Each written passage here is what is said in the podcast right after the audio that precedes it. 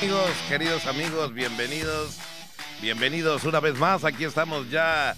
Es lunes, rayando las 12 del día y pasadito tantito ahí. Momento de hablar de los deportes. Es un gusto saludarle, como siempre, su amigo Pepín Zapata. Y como siempre me acompaña Beto Centeno. Es un gusto saludarte, Beto. Bienvenido. Gracias, Pepín. El gusto es mío, como siempre, estar aquí todos los lunes para llevarle la mejor información en los deportes. Hablamos de deportes local, deportes nacionales y, por supuesto, internacionales. Pues bien, vamos a hablar, Pepín, un poco de todo. El de hoy antes, como un preámbulo, le decimos que Sorry por los americanistas, caramba, que se quedaron con las ganas de llegar a la final y hacer pues esa ansiada jugada de llegar después del sótano y colarse hacia una final con un técnico que pues nadie eh, conocía totalmente su trabajo y que sorprendió a todos. Se queda el América en semifinales. Vamos a hablar de los Piratas, Pepín, que dieron pues por ahí un manotazo en la mesa, levantaron con todo pues por ahí algunos fanáticos en ese pues mítico estadio allá en el Foro Sol ante los Diablos Rojos del México.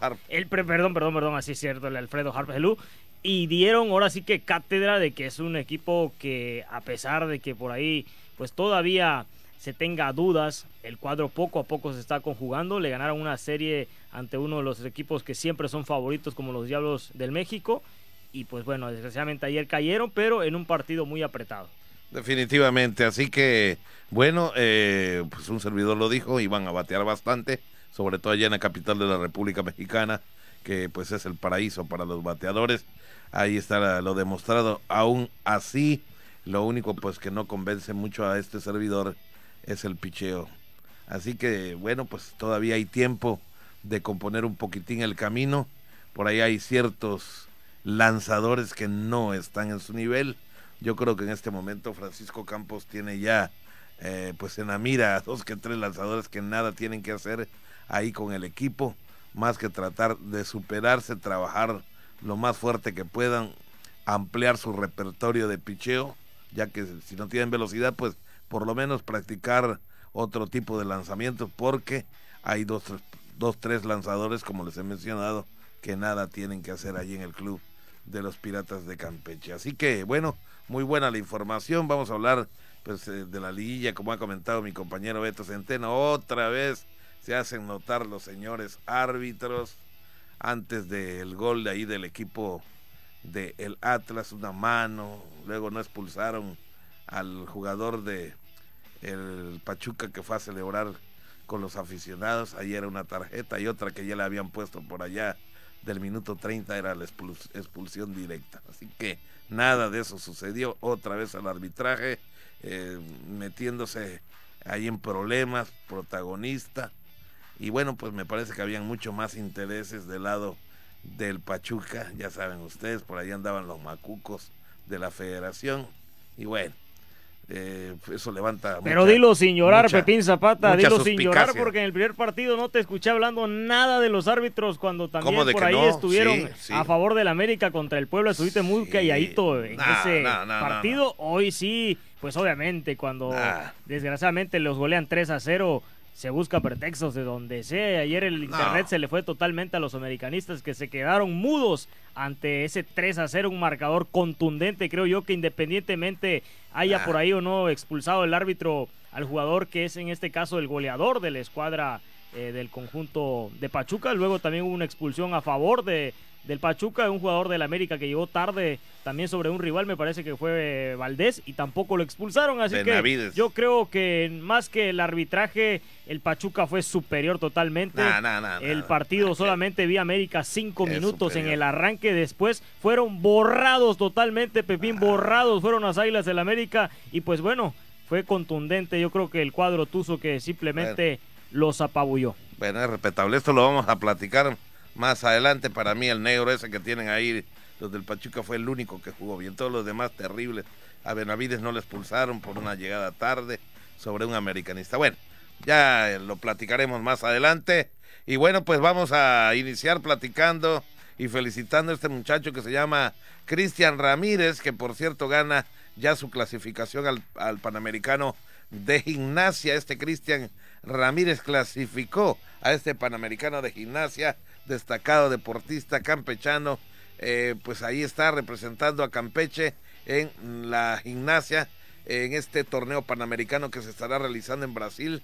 Así lo confirmó el presidente de la asociación, Raúl Guerrero Gala, que por cierto siempre nos da muy buena información, es vecinito, quien añadió que logró el pase al abonarse pues una medalla de bronce en el campeonato nacional que se realizó allí en Guadalajara, Jalisco. Así que, bueno, pues esta medalla la consiguió en el All Around al sumar 72.950 unidades. Yo no sé por qué se quiebran la cabeza en la gimnasia. Oigan ustedes, 72 mil. Ay, hombre, con que vayan del 1 al 10 calificando ya sacan el total que es 72 mil, ni que nada. Bueno, así califica la gimnasia detrás de Mario Rojas de, Quintero de Baja California y del campeón eh, Juan Pablo Porras Escatel del Estado de México con lo que logró su pase a este evento panamericano importante, Beto. Sí, sin duda haciendo historia, estamos hablando de un deporte que normalmente hay que mencionar que no se le da mucho a nuestro estado. Entonces lo que ha conseguido este chico sin duda pues eh, habla del trabajo que están haciendo por supuesto sus entrenadores y todo este deporte que se viene pues ejerciendo aquí en nuestra ciudad capital. Hay que mencionar que sin duda pues eh, agradece también el respaldo en cuanto a la gobernadora Laida de San Román eh, por creer en los atletas. En este caso, pues le han dado el respaldo de continuar en su carrera deportiva, además del arduo trabajo de su entrenador Carlos Cabrera, quien no ha bajado la guardia rumbo a lo que son los nacionales de la CONADE. Asimismo, agregó que Campeche clasificó a dos deportistas de la gimnasia en trampolín también y se tratan de Clarisa Anet Rucobo Iglesias y Caterín Castillo Apolinar y aproximadamente pues irán por un pase en la gimnasia rítmica con lo que se muestra que la gimnasia en el estado pues sigue creciendo. Pues vaya eh, resultados, Pepín. No solamente entonces el caso ya de Cristian Ramírez, sino de estas dos chicas que se suman también. Pero es que además Cristian Ramírez, además de obtener su lugar en el Panamericano de Brasil, también está en la lista de convocados para asistir a los Juegos CONADE. Así que también califica para los Juegos CONADE este muchacho Cristian Ramírez Rojas y por supuesto se une, ya que estamos hablando de este tema, a estas dos chicas que acabas de mencionar, eh, sobre todo en la especialidad de trampolín. Así que bueno, pues muchas felicidades a estas muchachas eh, por su clasificación a este, eh, que son los Juegos de la CONADE 2022 en la categoría 17 a 21 años tras finalizar pues una competencia ahí en el Campeonato Nacional de Guadalajara, Jalisco. Eh, por cierto, estas deportistas pertenecen al Club Olímpico del Centro Estatal de Alto Rendimiento, el CEDAR, y son instruidas por el entrenador Sergio Pinzón, quien dijo estar satisfecho por este rendimiento de sus atletas. También estuvieron destacados resultados las gimnastas Goretti Loreto Cetina con un primer lugar en nivel 7, eh, grupo D, Andrea Sonda Pacheco, primer lugar en nivel 6, grupo D, Carolina Carrillo de Sena con un segundo lugar en la categoría 11-12 años, Grupo A, Carolina Cabañas Hernández, que obtuvo un tercer lugar en nivel 8, Grupo B, Isabela Segovia, segundo lugar en nivel 6, el Grupo D, y Tahití Sarmiento Aguilar en tercer lugar en nivel 6 del Grupo D. De todas maneras, muchas felicidades a estas chicas que hicieron su máximo, su máximo esfuerzo. Así que, bueno, felicidades para todos los, los gimnastas ahí del Centro Estatal de alto, de alto rendimiento. Y lo dijo muy claro mi compañero Beto Centeno, Campeche, digamos de alguna manera, está mm, pues ahora sí que nuevo. Eh, ya no vamos a llamar la palabra en pañales en la gimnasia rítmica ni artística, sino que ya tiene sus añitos por allá. Quiero pensar que más o menos unos 5 o 7 años sí tiene Campeche ya en la gimnasia, a comparación de nuestros vecinos de la Blanca Mérida, que tienen como cerca de 55 años en la gimnasia. Imagínense, eh, ellos han tenido a campeonas nacionales de gimnasia, una de ellas es parienta de un servidor. Luego platicaremos de eso, de la distancia que hay en la gimnasia entre Campeche y Yucatán, que es abismal. Pero bueno, muchas felicidades a estas chicas y a este muchacho Cristian Ramírez de Instituto del Deporte de Campeche. Además, pues ya lo dijo Beto, gran apoyo de la gobernadora del estado, la licenciada Laida Elena eh, Sanzones, ¿verdad? Que mucho ha apoyado, pues no solo a la gimnasia, hombre, a todos los deportistas en todas las especialidades. Sí, sí, es que si sacamos una lista de cuáles son los deportes predominantes en lo que son de este tipo, eh, hablamos obviamente pues eh, por ahí de lo que es la alterofilia, el taekwondo, en cuanto a también por ahí pues la natación, el atletismo, eh, estamos hablando de disciplinas que ya están establecidas. Esta es una disciplina que va en pleno crecimiento y ojalá el día de mañana tengamos pues eh, campeonas nacionales está también por ahí el hecho de del patinaje que vemos que igual se está llevando a cabo en lo que son las canchas del CEDAR vemos disciplinas como el tenis que también se entrenan están por ahí las canchas de pádel, obviamente están los judocas que también y luchas asociadas por supuesto que han traído grandes resultados para Campeche. Y esta es una nueva disciplina que se está incursionando y busca destacar a nuestro estado por supuesto. Y ya que hablamos de esos eh, pues deportistas que ya se están consagrando y precisamente el número uno que es la alterofilia, pues vamos a hablar de pues alguien que estuvo aquí con nosotros apenas hace una semana en el programa anterior, el champotonense José Poch Peralta. Y es que antes de arrancar hay que mencionar que hubo un evento nacional eh, de primera fuerza, esto allá en San Luis Potosí, donde se fueron a participar eh, cuatro, eh, ahora sí que pesistas ya de gran nombre, de gran peso por parte de Campeche. El caso por ahí de la chica Yudeiki Pantí Arjona, estuvo también por allá José Carpizo y también Josué Aguilar, acompañado por supuesto del subcampeón allá en Grecia hace poco, José Poch Peralta, y es que gana el oro en el campeonato de primera fuerza con una excelente participación. Tuvo ahí el pesista campechano José Poch Peralta en el campeonato celebrado en San Luis, donde quedó con la medalla de oro en los 55 kilogramos, con una marca de 98 kilogramos de arranque, 125 de envión para un total de 218 kilogramos. El deportista campechano nuevamente dominó su disciplina y se coronó campeón del evento, por lo que llegará el gran momento de nacionales, donde estará participando también en los Juegos con ADE ya entre pocos días también de que arranque estos eventos allá en el norte. Así que el jefe de entrenadores, Javier Tamayo, aseguró que toda la delegación campechana ha trabajado muy bien para dar los mejores resultados posibles en la justa nacional. Le agradeció el respaldo, por supuesto, del director general Francisco Menéndez Botanes en esta disciplina donde ya sabemos, Campeche cuenta con grandes, pero grandes campeones. Sí, definitivamente. Bueno, pues ya lo dijo el mismo Poch Peralta aquí en esta mesa la semana pasada.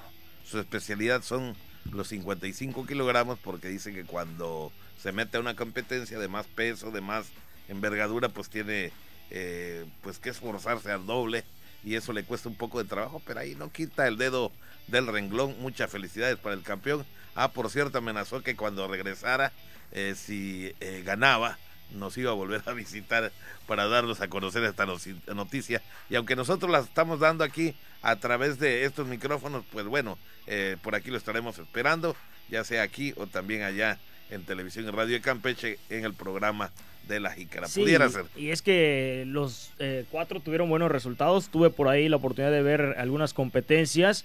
Eh, Yudeki Pantí se quedó en cuanto a su categoría con una medalla de bronce, el mismo caso de Josué Aguilar. Y otro de los que la rompieron totalmente y los vi, lo vi llevándose dos medallas, y no sé si me equivoco, y a lo mejor fueron tres, de oro fue el caso de José Carpizo. ¿eh? José Luis eh, tuvo una tremenda actuación en cuanto, pues ya hablando de la categoría de los mastodontes, digamos, los más pesados. Eh, obtuvo eh, grandes resultados, por ahí lo vi colgándose en el podium eh, alrededor de dos medallas. Entonces estamos hablando de envión y arranque. Esperemos también tenerlo, por supuesto, aquí con nosotros. Y de José Poch Peralta, híjole, es que ya nos sorprende lo que este muchacho está consiguiendo. Es un chico que, como él lo dice, empezó a participar a edades eh, pues tempranas en categorías que le llevaban ventaja en cuanto a años y ha hecho siempre eh, levantar el nombre de Campeche en cada competencia. Ahora él tiene pues sus metas muy eh, marcadas. Y estuve viendo igual por ahí, Pepín, que participó la medallista en Tokio.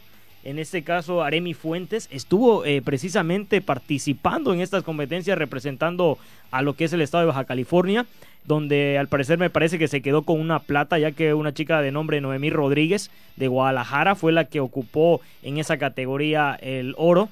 Pero pues vaya, el nivel obviamente estamos hablando de primera fuerza ahí en este campeonato nacional y ahí están lo mejor de lo mejor totalmente del país. Es definitivo.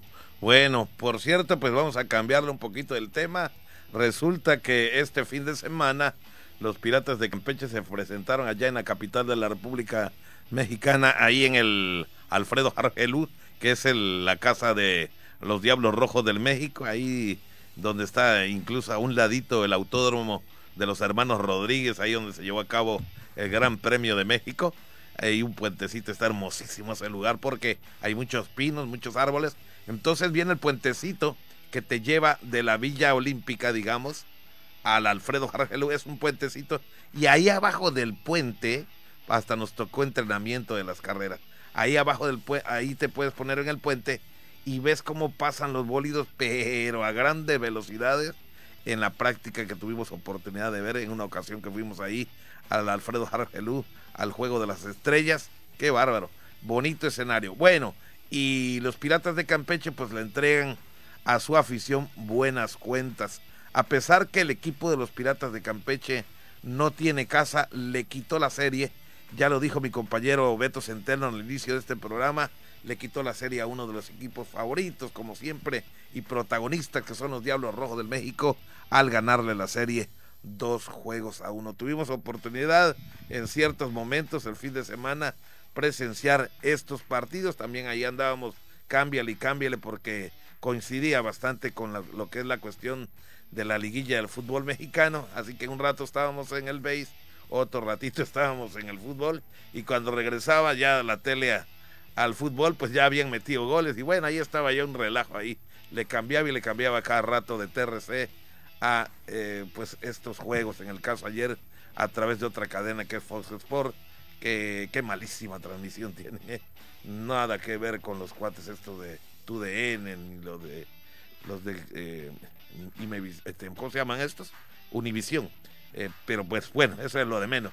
Bueno, una gran salida tuvo ayer un pitcher Nobel de los Diablos que se llama Alemao Hernández y con el noveno jonrón del año ya del gigante de Mulegé, Jafet Amador, los Diablos ganaron a los Piratas de Campeche y cinco carreras a tres eh, para cerrar su serie allá en la capital de la República Mexicana.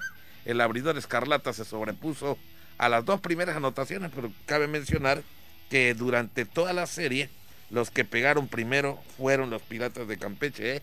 y ayer no fue la excepción, comenzaron ganando eh, dos carreras por cero en la parte alta de la primera entrada, pero vino muy pronto la respuesta, no se iban a quedar con los brazos cruzados los Diablos y terminaron por lo menos Beto ganando el juego de la honra el día de ayer. Sí, pues ya se esperaba obviamente que despertaran los Diablos y un partido que fue mítico porque precisamente eh, los Piratas les entregaron por ahí el reconocimiento al gran Jorge Cantú y estamos hablando que por ahí estuvo presente, por supuesto, el presidente ahora de los Piratas de Campeche, el señor Marrufo estuvo durante esta ceremonia, Carlos Iván Pérez Marrufo, gerente deportivo y el arquitecto pues Gabriel eh, Lozano Berrón, el manager Francisco Campo, todos ellos entregaron pues por ahí el reconocimiento a un gran beisbolista, obviamente eh, no solo de los Diablos, sino de todo el país que sin duda ha marcado eh, grandes cosas en cuanto al deporte de la pelota caliente, así que pues bueno, se esperaba que obviamente despertaran los Diablos en este último partido de la serie. Ahora los Piratas de Campeche estarán pues viajando a León para el día 24, me parece por ahí de mayo. Será el partido que abra una serie donde pues van a fingir como precisamente los locales, sí, el 24 de mayo ante León, van a fungir como locales allá en la ciudad de León.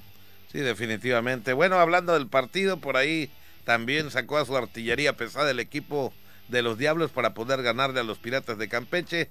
Vimos en acción al Jumbo Díaz y a Roberto el Cañoncito Osuna en acción eh, en los momentos apremiantes en que Piratas le estaba pisando los talones al equipo de los Diablos, pero estos lograron mantener su ventaja para terminar eh, ganando. En el tema de la ofensiva, Jafet Amador se voló la barra en la quinta entrada con dos compañeros. Creo que ahí fue eh, la clave de este triunfo del equipo de los Diablos. Eh, colaboró en este ataque de cinco anotaciones que lograron los Diablos en ese mismo episodio. Con este cuadrangular, el gigante de Mulegé llegó ya a nueve cuadrangulares en la campaña y a 197 en su carrera con los Diablos Rojos del México. Y vino por ahí eh, exactamente el homenaje a Jorge Cantú, que sí me sorprendió mucho el que le hayan reconocido eh, a Jorge eh, Cantú, pero me parece que han habido otros peloteros que han sido mucho mejores que Cantú y no les han hecho por ahí el homenaje y lo digo a título personal nunca jugó. A mí me sorprendió dije, bueno y este cuando jugó con los piratas que le están haciendo eh, homenaje y toda la cosa pero ya indagué por ahí con los que sí saben y me han dicho que no solo los piratas le van a entregar eh, pues reconocimiento a Jorge Cantú sino me parece que todos los equipos del circuito en su visita, ya sea en casa o cuando vayan los Diablos de visita o cuando vengan a la capital con los equipos que se van a enfrentar, le van a dar reconocimiento a Jorge Cantú porque es el año de su retiro. Es decir, que no es que los piratas quieran mucho a Jorge Cantú, sino que pues es un acuerdo de la liga, ¿no? De reconocer en el año de, su retiro a este jugador. Ojalá así lo hagan con todos los demás eh, peloteros de la vieja guardia que todavía están en actividad. Hay lanzadores muy buenos y a otros que les quedaron debiendo los homenajes y los reconocimientos. Ojalá muy pronto pues la Liga Mexicana tome cartas en el asunto y bueno, pues reconozcan no solo a los ex liga mayoristas, porque quiero que sepan ustedes que aquí en México, a pesar de que hay varios peloteros que nunca han ido a, las ligas mayores, son extraordinarios eh, peloteros, pero pues nunca se les dio esa oportunidad, no tuvieron su representante legal ni representante de peloteros para que los puedan eh, promover allá en la Gran Carpa, pero nunca llegaron, pero son extraordinarios peloteros. ¿Qué te parece, Beto? Si vamos a nuestra primera pausa y estamos de vuelta aquí en Voces Deportes. Bien, estamos de regreso aquí en Voces Deportes, qué bueno que nos acompañan y si no, pues seguramente al rato entrarán a ver de qué platicamos con la cuestión de los deportes, como ya es una costumbre, los lunes a las 12 del día en compañía de Beto Centeno. Bien, vamos a cambiar de tema. También este fin de semana hubo mucha actividad ahí con los charros y estos realizaron su congreso vigésimo octavo, el congreso número 28 y además eh, llevaron a cabo el campeonato estatal de charros, donde por ahí eh, la Unión de Asociaciones de Charros de Campeche y la Asociación de Charros también realizaron este congreso y además el campeonato del estado mismo que se realizó este sábado y este domingo, el día de ayer, en el lienzo de Charro El Roble, ahí de Lerma, que es el escenario perfecto para este tipo de actividades. Así que por ahí llegó, pues ahora sí que el deporte nacional, la charrería Beto Centeno.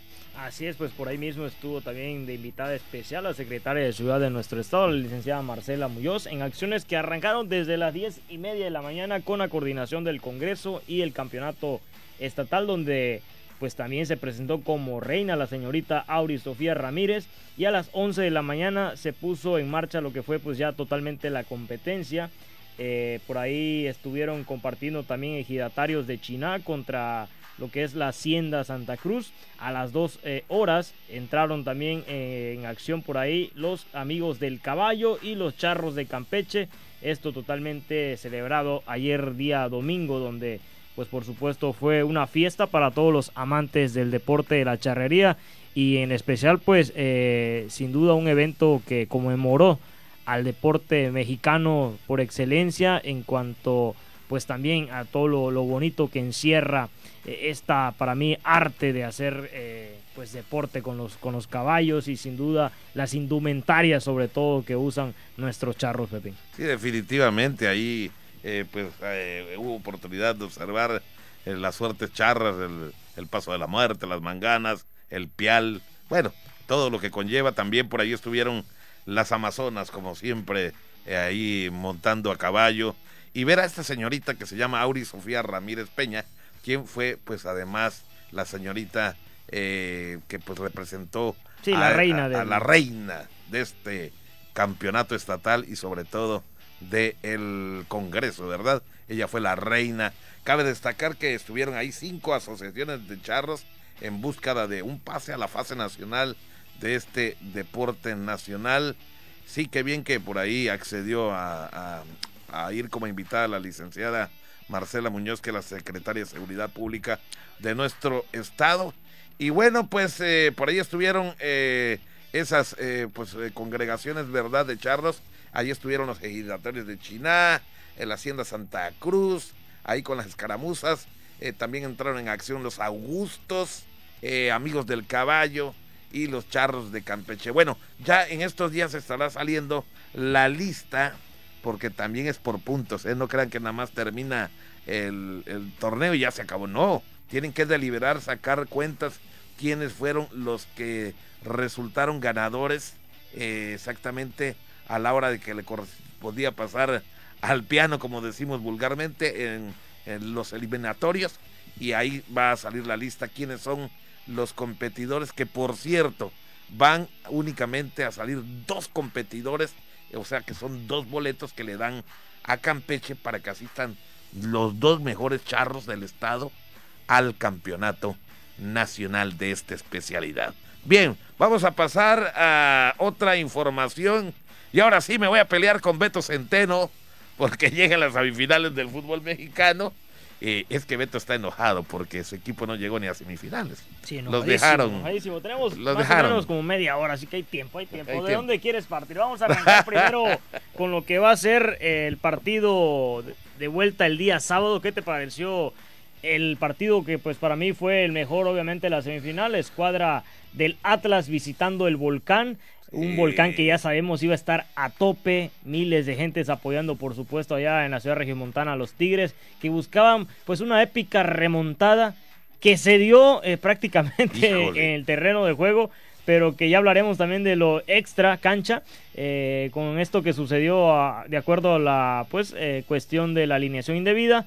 Pero hablando del partido en sí, Pepín, vaya partidito, ¿no? Yo creo emocionante. Sin duda, ahí sí tengo que reconocer que los árbitros se equivocaron, pero En toda tremendo, tremendo. En todo, sí. A favor y Pues en contra. en- en- y con todos, o sea, parejo, yo creo que parejo, ha sido parejo, pero bueno, bueno, ¿qué te pareció el, el juego, no? Buenísimo. Ah, en lo particular, cuando vi el juego y la remontada de los Tigres, te soy sincero, yo dije, no, pues, ni le voy a la América, yo le voy a ir a los Tigres, pensando que los Tigres iban a poder conservar esa ventaja. Y no sé por qué, desafortunadamente, cosas del destino, otra vez en unas jugadas polémicas, casi cuando termina el tiempo normal de juego, casi cuando hay jugadas que de pronto eh, no inciden en un resultado final, pero desafortunadamente para el equipo de los Tigres, estas jugadas sobre el final del partido sí incidieron en el resultado final cuando aparecieron los señores árbitros en una jugada donde, bueno, ya vista desde otro ángulo, daba la impresión, primero, cometió mano quien recibió uno de estos morenos que tiene por ahí el equipo del. Atlas, Quiñones exactamente, la baja con la mano. Para comenzar, ahí si corta el árbitro la jugada, no hubiera pasado la siguiente jugada, donde un zaguero derriba en el área Beto al atacante del Atlas, pero además, eh, con la mano adelante, el zaguero del Atlas dicen que también la baja con la mano. Pero, pues ni hablar, ya lo había desplazado completamente con el cuerpo el zaguero de los Tigres y ni hablar, marcaron el tiro penal. Eso del VAR estuvo de moda todo No, este pero fin de te, te semana. fuiste muy adelante, obviamente, porque querías que pasaran los Tigres. Antes de esa jugada, que fue la última con la cual metió gol de penal por ahí Aldo Rocha, el capitán, después del llanto de Nahuel Guzmán, que va a quedar para la historia como siempre. Antes de eso, Ay, Pepín, el árbitro se había equivocado brutalmente a favor de Tigres, porque hay una jugada donde le marcan el penal cuando el partido estaba, obviamente, todavía a favor del Atlas. Viene un penal a favor de Tigres, con lo cual se van arriba. Cuando el delantero, en este caso André Pierre Ginac, recibe, pues obviamente, según una falta que para mí fue falta eh, de Ginac sobre el defensor, porque se barra el defensor y ahí está en la foto, y prácticamente con la nalga en el rostro al defensa lo termina pues golpeando Ginac y este se deja caer. Entonces por ahí viene la primera eh, equivocación brutal del árbitro, dándole un penal a Tigres, con lo cual Tigres en ese momento fue que levantó, porque recordemos, Atlas empieza ganando el partido 1-0 con gol eh, por ahí de, me parece que fue del mismo Quiñones. Empieza ganando el partido Atlas, viene la jugada que les comento, después vuelve a anotar ya ahora sí que con la enjundia totalmente de Ginac para el segundo. Y después se da una jugada igual muy circunstancial donde el mismo Diente López en una jugada eh, que el árbitro lo amonesta por supuestamente fingir una falta, van al bar, checan la jugada y afirmativamente el árbitro dice que se equivoca y le da un penal a Tigres, que ese para mí sí era penal. De ahí viene esa pues mítica remontada con el 3 a 1 y luego llega una jugada de un cambio donde aquí es donde viene todo este relajo porque sacan en este caso a un jugador eh, nacido en México, un jugador mexicano eh, y meten al chileno Igor Lichnowsky que jugó en Cruz Azul en su momento, meten a Igor.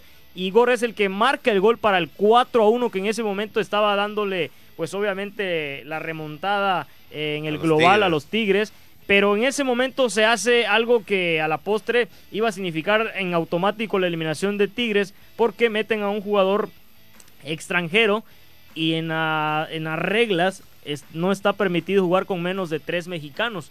Eh, hablándose ya sean naturalizados o no, los otros eh, que eran extranjeros. En ese momento Tigres tenía sobre la cancha eh, solamente dos elementos nacidos en México y en automático iban a quedar fuera. Bueno, el caso es que lo que salvó a Miguel Herrera y a todo su cuerpo técnico de hacer un oso, pero un oso que iba a ser mundial, porque esas son las notas que, la culpa no se le escapa a nadie. Esto iba a dar la vuelta al mundo. Cuando sucede algo, ya sea en China, en Arabia, aquí nos enteramos de que miren lo, lo vergonzoso que pasó con este equipo que había clasificado, pero no, porque incumplieron en lo que son los reglamentos. Eso le iba a pasar al Piojo Herrera, iba a dar la vuelta al mundo.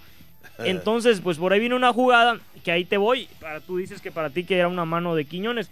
Yo vi la jugada en dos tomas. Hay una toma que por el efecto de la jugada a todos nos hace percatarnos que efectivamente hay una mano en el control del balón por parte de Quiñones. Sin embargo, hay otra toma donde te das cuenta en la panorámica que la baja de pecho el jugador y hace por ahí un efecto óptico tremendo donde pareciera que el jugador la toca al final de cuentas y la termina bajando con eh, parte del antebrazo. Pero si vemos la toma eh, desde un ángulo eh, pues más amplio, se ve que no, que el, efecto eh, hace que, unos pensemos que fue con la mano, pero no. Luego viene esa jugada que sin duda sí terminó siendo penal, derriban al jugador del Atlas en el área, el mismo Rocha, el capitán, es el que ejecuta por el tiro del manchón penal, y bueno, y ahí se acaba la historia para, para, para, perdón, para el equipo de Tigres, porque ya era la última jugada, ya fue como al 97, ¿no? En cuanto ya estaba agregado por ahí una gran cantidad de, de minutos extras, y ya pues no le alcanza, pero eh, aquí lo triste es que se le haya pasado al Piojo Herrera y haya infligido en cuanto al reglamento, Pepe. Sí es cierto que por ahí la emoción,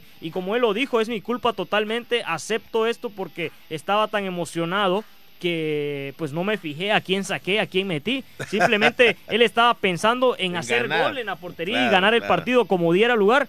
Pero y digo, ¿y dónde está todo el cuerpo técnico? ¿Dónde están sus eh, asesor técnico? Los directivos, hombre, también, que también tuvieron su parte de culpa eh, por la parte administrativa, cómo no van a estar pendientes. Claro. Eh, y no, no son jugadores naturalizados, eh, son jugadores formados en México, los que tenían que estar allá, que eran un total de ocho. Pero el Piojo alineó a este Lidnovsky, que bueno, pues tiene poca estancia aquí en México. Jugó con el Cruz Azul, como comentaba mi compañero Beto Centeno. Sí, no puedes jugar con menos de ah, dos mexicanos. Claro, ahora con esta jugada de... Tendría que haber sacado a otro extranjero para darle entrada, ahí ándale, no problema. Ándale, con esta jugada donde Angulo derriba precisamente a Rocha, pues Rocha cobra el tiro penal y por ahí se escapan las esperanzas del equipo de los Tigres de avanzar a la fase final. Ni hablar, esa fue la primera semifinal, pero luego viene la otra cuando pues otra vez vuelve a aparecer el arbitraje, mi querido Beto Centeno. Adelante. Ya sea del lado del América. Mira, yo vi de los dos lados que pitó mal. Estos árbitros, sobre todo uno de ellos, va a estar en el Mundial de Qatar. Qué bárbaro. Ese fue el cantante, ¿no? El cantante, ¿no? El cantante. pero el cantante estuvo como cuarto árbitro ayer. Sí, pero hubo un central que va a estar ahí representándonos, eh, este narizudito, no me acuerdo cómo se llama, que hasta, eh, pues a través de la cadena Fox Sports, porque ahí lo estuvimos viendo, fue criticado terriblemente por el árbitro Archundia, quien dijo que, por ejemplo, en el caso, no, Felipe Ramos Rizo, que en el caso de este árbitro, fíjate, eh, Sánchez, que fue amonestado en el minuto 30 por parte del equipo del Pachuca, luego mete gol y festeja con la fanaticada. Al ir a festejar la fanaticada o quitarse la camisa para festejar es ya una tarjeta de amonestación directa. Entonces acumulaba dos tarjetas. ¿Y cómo pudo el árbitro central pasar por desapercibido esta situación? Pues creo que también se emocionó, ¿no? Y lo perdonó y no le sacó la segunda tarjeta amarilla a este jugador precisamente por ir al festejo. Así que muchos detalles en favor Beto y en contra. Yo lo reitero aquí en, este, en esta mesa de trabajo, ¿no? Yo eh, he seguido al América de años, ¿no? Pero no soy aquel aficionado que se apasiona, que no come porque pierde su equipo, porque y que se molesta con su familia si lo están llamando a la hora del juego y su, su equipo va perdiendo. No, no, no, no, no, no. De hecho, hasta estuve pensando, dije, no, que América ni que nada.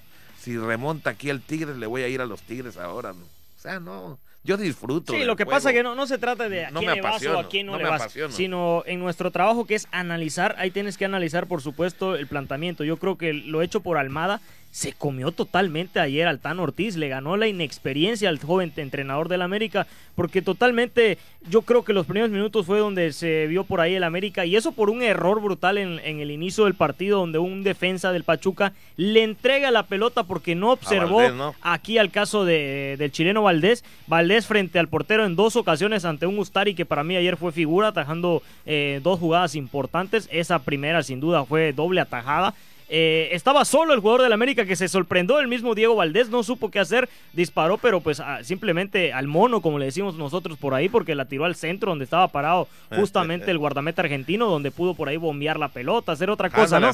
pero a, lo que voy, nuestra, nuestra chamba aquí no es eh, a quién le voy, a quién no le voy, es analizar y obviamente por ahí habemos antiamericanista como un servidor, pero cuando también hay que reconocer que se equivoca el árbitro solamente de un lado, lo digo. Aquí yo lo que pienso es que el equipo de Pachuca fue superior, independientemente de las jugadas arbitrales, eh, salvo ese arranque, yo no, yo no recuerdo pues una jugada donde pues haya intervenido otra vez eh, de gran forma eh, el guardameta de Pachuca, porque pues es que Pachuca fue, su, eh, perdón, sí, el Pachuca fue superior al América, se lo llevó yo creo en todos los terrenos de la cancha, estamos hablando de un Pocho Guzmán que anda en un nivel de verdad de, otra galaxia y desgraciadamente no está en la lista del Tata Martino, lo cual para mí me da mucha vergüenza porque se casó con Azuya el Tata ah, y hay jugadores que debería incluir. Ahí sí este difiero, ahí sí difiero un poco contigo eso de meter a a Guzmán, al, al, ¿cómo le ¿Y cómo tienes por ahí a Pizarro, el, de ah, Monterrey, que no jugó nada? un buen partido, lleva años. Un partido no te da todo. El, Pero es que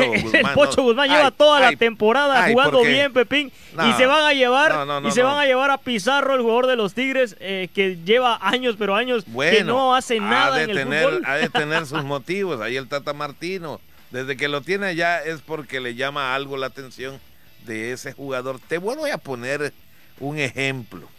Aquí vino este, este formador de jugadores que fueron campeones, allá si no me equivoco en Perú, que jugó con los Pumas de la UNAM, un entrenador ya, ya, ya, ya veterano, que ahora se dedica a dar conferencias en los estados. En este momento no me acuerdo de, su apellido, de este entrenador que estuvo con los Pumas. Vamos a ver si en, en lo que comento me acuerdo que llevó al campeonato a unos jóvenes. Dice, no llevo al jugador que ¿De quién está hablando? ¿De Chucho Ramírez? Chucho Ramírez, ándale, qué bueno que me lo acordaste, Beto. Tú que tienes buena memoria, como Carlos Carvajal Medina, que es una enciclopedia. No, no, quedamos muy lejos. Lo felicito, por cierto. Chucho Ramírez aquí vino a Campeche a dar una conferencia. Y entonces, eh, ellos llevó a unos chicos, si no me equivoco, fue a Perú. Fue el Mundial Sub-17 con Giovanni Dos Santos y Carlos Vela, sí. Ándale, ándale, ándale. Y entonces ahí jugaba su hijo de Chucho Ramírez.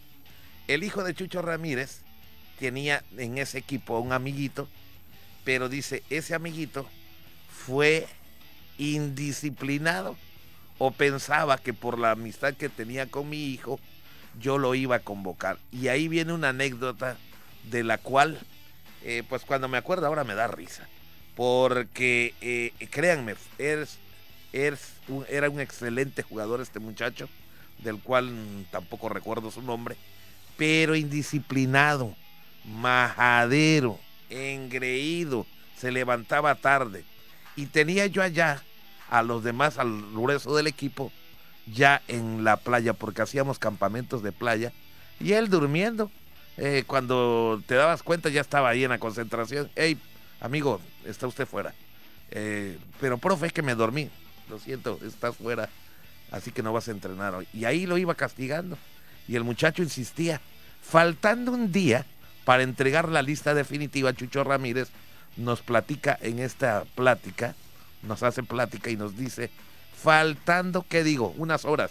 Eran las 12 de la noche en el comedor de su casa con su esposa y su hijo. Y pues lógicamente le enseñó a su hijo la lista de convocados. Y le dice, papá, aquí no aparece Beto Centeno, que es mi amigo. ¿Pero por qué? Hijo, luego te lo explico. No lo voy a llevar. Porque me ha mostrado en toda la preparación rumbo a este sub-17 que no tiene los méritos suficientes y me va a podrir al resto del equipo.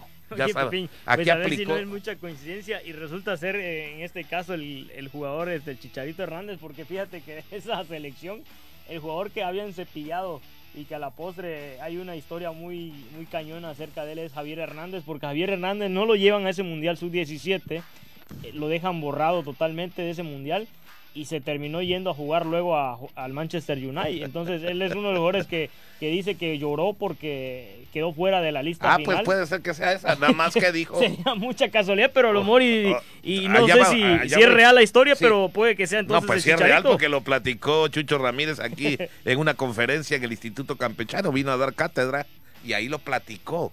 Y dice, y faltando horas, veo, ve mi hijo la lista, y pero papá, y se puso molestísimo. Si es mi amigo, no, no, no, no, aquí no hay nada de amigos. Aquí este muchacho me mostró toda la concentración, toda la preparación, que es un extraordinario jugador, pero es indisciplinado.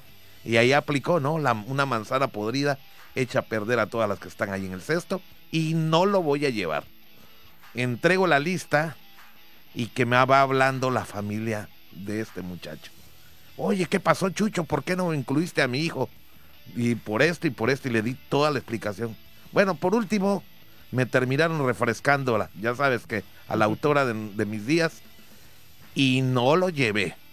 Y no lo llevé. Y resultamos campeones sin ese jugador que era el que realmente siempre inclinaba la balanza, el que siempre metía los goles, el que siempre era líder del equipo, pero, pero muy disciplinado y no lo llevé. Esa es una historia de vida verídica de Chucho Ramírez como un jugador. Y pues sí es el Chicharito Hernández en su momento, creo no me hizo acordar de eh, del nombre de este jugador, pero sí lo vamos a indagar, claro que lo voy a indagar. Ahí tengo algunos contactos allá en México y vamos a ver si se trata de este jugador. Incluso voy a ver si me dio su número Chucho Ramírez. ¿eh? Ahí lo tengo. Vamos a ver si sigue siendo el mismo y yo personalmente le voy a preguntar porque le hice la entrevista por ahí si en realidad era el Chicharito Hernández porque dijo su nombre. Pero qué indisciplinado era. Y de todas maneras México No, con y es que cumple con jugadores que tenían ganas, que tienen hambre, como esta camada que dicen Giovanni, con las perpe- eh, Carlos, perspectivas ahí sí. de- del Chicharito, que Claro. ahora pues por- precisamente tampoco está en la lista aún recuperar a su nivel en MLS porque no lo quiere, el Tata ya, él sí por indisciplina lo separaron del plantel, recordemos aquel episodio en Estados Unidos donde metieron chicas a la concentración y el Chicharito fue de los que pues él, eh, armó todo el, el zafarrancho y precisamente pues a él se le cepilló desde entonces porque perdieron por ahí su trabajo algunos eh, medios ahí de, de la Federación Mexicana, ¿no? Sí, Pero sí, bueno, sí. hablando de la semifinal, pues así queda entonces, señores, ya están los horarios. La escuadra, en este caso de, del Pachuca, pues eh, enfrentará al Atlas el partido de ida. Va a ser esto en el Estadio Jalisco el día jueves eh, 26 de mayo en punto de las 9 horas. Y la gran final va a ser el día domingo el 29 de mayo a las 8 con 10 minutos. Esto en el Estadio Hidalgo. Ahí va a ser Así la es. final de vuelta. Recordemos, ya no existe aquí la posición de la tabla. Si estos equipos empatan en cuanto al global, irían pues obviamente a los tiempos extras, sino también al tiro desde el manchón penal. Pero sí se toma en cuenta la posición de la tabla Para. para quién viene a la vuelta. No, por eso ya lo dije, que la ida va a ser en el Jalisco y la vuelta va a ser en el Hidalgo. Sí, está bien. Sí, pero ahí sí tomaron en cuenta, porque si hubiera sido siempre ha al revés de que el Atlas fue sí, estamos hablando de que se toda la temporada, pues hubieran comenzado y el en Pachuca. El 1 y el 4 van a jugar en este Exactamente. Entonces yo creo que ahí ya, en ese caso, tiene todas las de ganar el equipo del Pachuca. Ya casi lo veo como campeón, ¿eh? de verdad. Aunque el Atlas, atención, tiene mucho buen juego, sobre todo son osados estos jugadores, nadie daba un clavo por ellos. Dice, no, que va a volver a campeonear el Atlas y va que vuela también para pelear. Es que los dos equipos tienen gol, fíjate. O sea, si sacamos la cantidad de goles en ambos partidos, por ejemplo, el Pachuca ayer mete tres, en el de ida mete uno, llega a cuatro goles a favor o sea, cuatro goles anotados. Y del otro lado metieron 3-0 también a ida y metieron dos en la vuelta, cinco goles. Estamos hablando de dos equipos que tienen gol. Eh, en cuanto al parado de en la cancha de juego, los dos equipos juegan muy bien. El Atlas es el que juega un poquito más administrando, obviamente, por ahí los contragolpes en velocidad con el mismo Quiñones y por supuesto Julio Furch.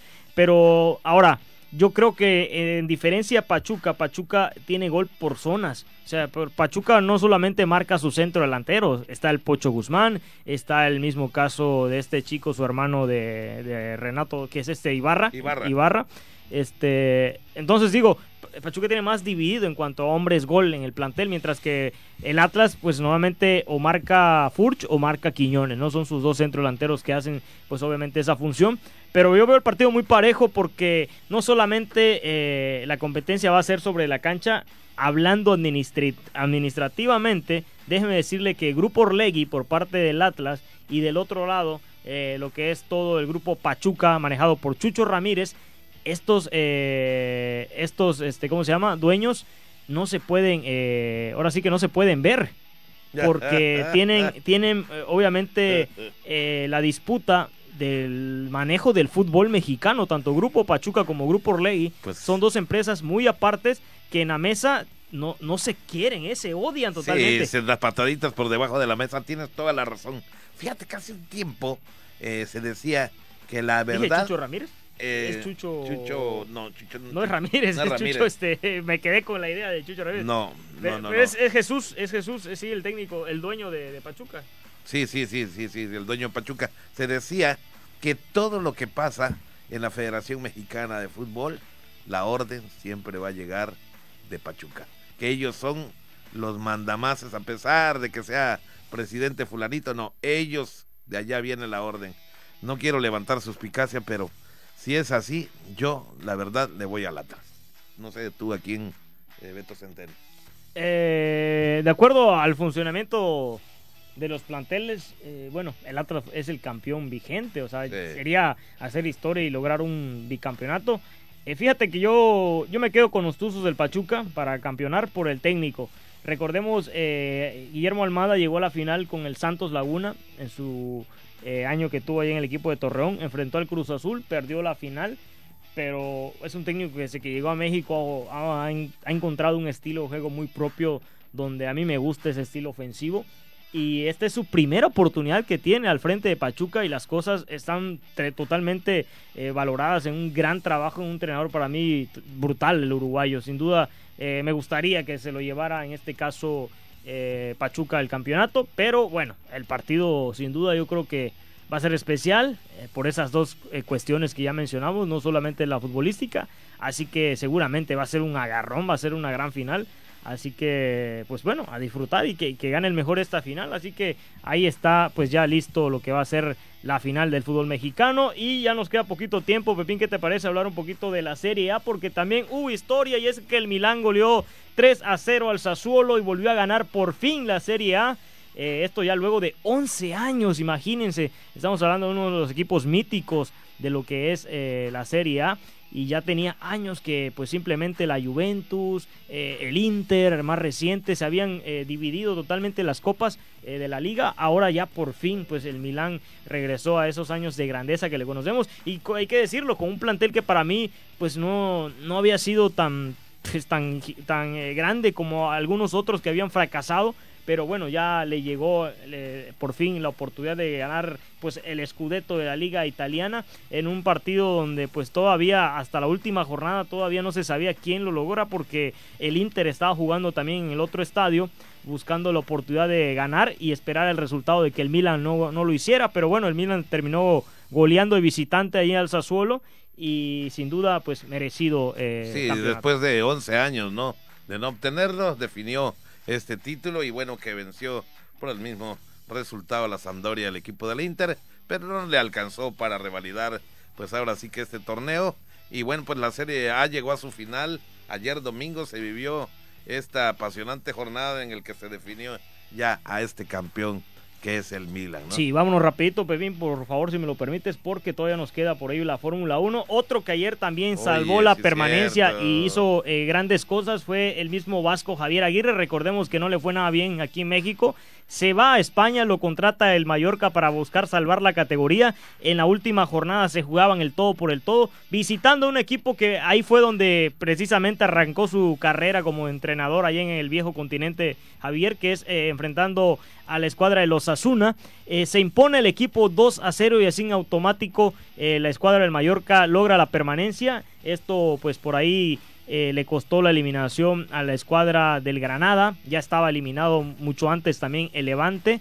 Y, este, y el otro equipo que también perdió, me parece que fue pues por ahí eh, el Alavés. Estos fueron los tres equipos que descendieron. Ahí está pues el trabajo de un mexicano que terminó con una marca de cuatro ganados, un empatado y cuatro perdidos, totalmente logrando así la salvación para esta escuadra del Mallorca que vi el partido, yo me, quedé porque sabía que, que, iba a haber emoción. Normalmente estos campeonatos en España tienen dos cosas, ver quién gana por supuesto el campeonato, la liga, los de arriba y ver quiénes descienden, porque en este eh, formato eh, pierden a categoría tres equipos y esto lo vuelve aún emocionante cuando viene esta zona ya de la última jornada y no fue, pues por supuesto, eh, esto el panorama para, para no disfrutar de lo que era la lucha por la permanencia. lo consigue el Vasco Aguirre y ahí está dando resultados una vez más como un verdadero técnico salvador el Vasco Aguirre. Sí, como son las cosas que aquí en México no le fue nada bien al Vasco Aguirre con el equipo del Monterrey, tuvo que salir por la puerta de atrás, pero se va de regreso allá a Europa y que salva otra vez a este equipo de los Azunavaya, del descenso además. Bueno, ya localizamos aquí en el internet Jesús Martínez. Jesús Martínez, sí, Ramírez es el técnico, sí, sí, sí. Jesús, Martínez, Chucho Martínez, sí. Patiño, Jesús eh, Martínez Patiño, así se llama el propietario del equipo de Pachuca. Y bueno, hablamos también de la Fórmula 1, les decíamos, porque hubieron eh, pues un sabor agridulce. Yo eh, nuevamente, pues por ahí me gusta ver de vez en cuando la Fórmula 1. Desgraciadamente el Checo Pérez quedó en un segundo lugar que tendríamos que decir en lo que fue este campeonato allá en España, que fue un buen resultado, pero es que el Checo iba a ganar la competencia precisamente, pero sus ingenieros le hablaron al Checo que dejara pasar a Max Verstappen para darle la posición adelante. Eh, lo hace el Checo y luego le dicen, ¿sabes qué, Checo? Eh, momento, va a llegar eh, la última vuelta y ahí te vamos a dar otra vez la posición de primer lugar en cuanto a cómo entraron ya en esa clasificación a la última vuelta. Pero no, al final de cuentas, eh, Max Verstappen lo dejan que quede como primer lugar, así lo decidió pues obviamente la escudería Red Bull. Termina en segundo lugar Sergio Pérez, en tercer lugar por ahí me parece que termina Russell y ahí están pues obviamente alcanzando esos tres el podio, pero fue algo que llamó la atención. Obviamente todos sabemos que es el coequipero de Max Verstappen, que es el piloto número uno. Y que además Verstappen pues es el jefe, ¿no? Allá el líder mundial de la Fórmula 1, pues ni hablar, así que tuvo que salvarle por ahí eh, pues el triunfo a Max Verstappen. Y bueno, pues ni hablar, ahí el Checo Pérez se quedó con un segundo lugar que me imagino no lo dejó. Eh, no, y es que con esto, precisamente, sí, en lo personal, y de hecho él dijo que iba a haber plática, porque pues sí, hay, hay reglas, hay normas que tienen ellos establecidos, aunque seas el 1 y 2, cuando tú llevas la ventaja y se, supone que te la den, en ese caso se la debieron regresar porque él dejó pasar precisamente para que ya venía enfilado totalmente Verstappen, lo deja pasar, pero ya luego no le regresan la posición, ahí es donde está la bronca. Entonces, bueno, pero lo, que sí que con este 1 y 2, la escudería Red Bull toma otra vez eh, liderato. En este caso llegaron a 195 puntos, ya tienen una diferencia de 26 unidades respecto a la escudería Ferrari. En este caso estaban en casa por ahí Carlos Sainz que termina en la cuarta posición eh, ante pues su, público que buscaba que el gran piloto de Ferrari alcanzara podium. No lo pudo hacer así, entonces bueno, Ferrari se queda en segundo lugar en cuanto a la tabla de clasificación. Y ya hablando en cuanto a pilotos, Pepi, pues bueno,